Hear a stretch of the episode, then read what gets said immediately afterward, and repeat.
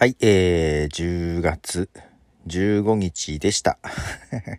ちょっと日付回っちゃいましたけども、ちょっとね、本当に11時過ぎとかまでですね、11時半ぐらいまでかな、えー、ちょっとオンラインで収録をしてまして、まあすっかり遅れてしまいました。はい、えー、ザ・サウンドトラックです。えー、Spotify ではミュージックトークで音楽も流しておりますが、で、さっきね、収録してたやつは別番組本編の方なんですけど、うんと、まあ、そこでね、えー、まあ、ニルバーナがすごい好きなファンであるという方がね、えー、同じグランジブーム同時期に出てきてですね、ある意味、えー、対抗というかね、えー、ニルバーナ派とパールジャム派っていうのが結構分かれたりしてたんですよ。で私はパールジャムの方をよく聞いていて実はニルバーナはリアルタイムではそんなに聞いてないんですね。後から聞いたみたいな感じはあります。とはいえ当時ねバンドでコピーしてる人たちとかが周りにいっぱいいたので結構曲は知ってたところありますね。で、えー、その相手の方はニルバーナファンということでパールジャムはどうだったのかなと思ったらやっぱりあんまり聞いたことないらしくって。うん。これはね、ニルバナのカート・コバンがね、結構パールジャムに対してあいつらはクソだみたいなことをね、言ったりしてたんで 反パールジャムみたいな。まあ、ただ後にはね、結構仲良くというかね、あの、特にパールジャムのボーカルエディ・ベーダーがね、ニルバーナのカート・コバーンにすごい、えー、シンパシーを感じてね、うん、だからカート・コバンが亡くなった時にすごい精神的にやられてちょっとファンとしてはヒヤヒヤするところがあったんですけどもまあとはいえねあのやっぱりちょっと対抗なところがあったのもあって、えー、そのニルバナ好きの方はパールジャムをあんまり聞いたことがないと。でちょっと意外だったのが印象としてはパールジャムは、えー、演奏うまいし明るい印象があると。いうのを聞いてちょっとびっくりしましてですね。明るくはないと思って。確かにニルバナの方がパールジャムよりもよりパンキッシュな音楽に影響を受けてる感じで。パールジャムはもうちょっとねアメリカンロックオールドロックというか昔からのアメリカンロックの系譜を組んでいるんですけど、えー、まあ、どっちかというとニルバーナの方がパンクミュージックに影響を受けて演奏も荒々しいところはあるかなとは思うんですけどあの決して明るくはないんですよ。パールジャム。えー、そんなことも含めて今日はパールジャム初期のパールジャムをちょっと流そうかな。初期を一番よく聴いてたのでね。えー、1曲目はパールジャムの本当に初期最初に収録したのかな？違うわ、えー、この曲のボーカル抜きのバージョンに、えー、最後にメンバーになったエディ・ベーターがねボーカルを吹き込んで送り返し、えー、気に入られて、えー、メンバーに入るという曲です。はい、えー、パールジャム「アライブ」はい、えー、パールジャムの「アライブ」という曲ですが、えー、この歌詞もねまあ結構まあ私もまあその方もね歌詞英語は得意じゃないから歌詞までは見ていないというのでねもしかしたら歌詞は暗いのかもしれないけどっていうのもね言ってましたが、えー、この歌詞もなかなかです。私もそんな英語は知らないんですけど詳しくないんだけど、えー、なんとなくさらっとですけどもまあライブ、えー、繰り返し「I'm still alive」まあ、自分はまだ俺はまだ生きているっていうのが繰り返され歌われますけどもえー、っと、半分実話らしいんだけどね。うん。えー、13歳の時にね、母親から、お前の実際の父親はもう死んでるんだよと。今の父親は本当の父親じゃないんだよっていうのを聞かされると。ね。で、お前の本当の父親はもう死んでるっていうのを聞いて、ああ、けど自分はまだ生きてるんだっていうね、えー、歌でありながら、最初はそういう安堵というか、生きてることに対する喜びみたいなニュアンスがあったんだけど途中からですねその母親との近親相関的な表現がされていてでそれもいやいやそういう関係になっているというところがあって、えー、まだ俺は生きている。まだ俺は生きているっていうのがどちらかというと絶望、うん、なんでまだ生きているんだみたいなニュアンスに変わっていくっていう曲でですね、えー、なかなか物議も醸しておりましたがそういうあんまり明るい曲じゃないんですよ。みたいなね、えー、こういうのが結構多いんですけどね。まあただ演奏はね、えー、特に、えー、ボーカル以外のバックメンバーは結構しっかりした。その前まではですね、えっ、と、ボーカル、違うボーカルでバンドも組んでたんですけど、えー、その、その時のボーカルがね、えー、自殺だったかな、オーバードーズだったかなって亡くなって、で、まあ、ボーカルを新たに探して、えー、エレベーターが入ってパールジャムになったんですけども、で、そのメンバーは、まあ、特にギタリストがね、ドラムは結構定着しなかったけど、ギタリスト、えっ、ー、と、リズムギターの、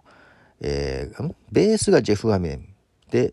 えっ、ー、と、そうそう、リズムギターがストーン・ゴザード。で、えー、リードギターがマイク・マクレディと。この2人のギターのね、絡みがすごく、リズムギターとリードギターのね、あの役割もしっかりしててすごくよくって、まあ、後にね、あの、ボーカルのエディベーターもギター持って歌うようになるので、3人ギターがいるみたいな感じでね、やっぱり演奏としては、もう全然パ、ニバナとは違う方向なんだけど、えー、まあ、その辺の演奏も実はなかなか良かったね。えー、それぞれソロ活動もしてたりもするんですけどね。まあ、そんなこともありながら、えー、もう一曲ファーストアルバムの中の曲を流したいと思います。パールジャムでジェレミー。はい、えー、パールジャムのジェレミーですね。これも、えー、初期の代表曲でもありますけども、これもね、シングルカットはされてるんですけども、えー、歌詞とし、まあ、曲としてはね、アコースティックな要素もあって、結構聴きやすい曲ではあるんですけども、えー、実際にあった実話に基づいた歌詞ですね。実際の事件を元にしたっていうかな題材にした歌詞。えっ、とある高校生だったと思うけど高校生が教室で銃で自殺をしたってその自殺をした少年の名前がジェレミーと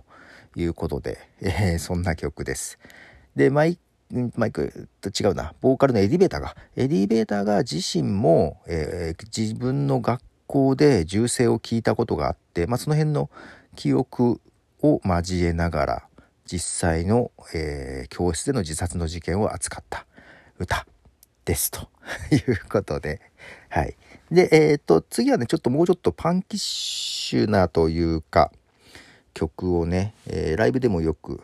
演奏盛り上がるやつですね。えー、セカンドアルバムに入ってます。パールジャムで GO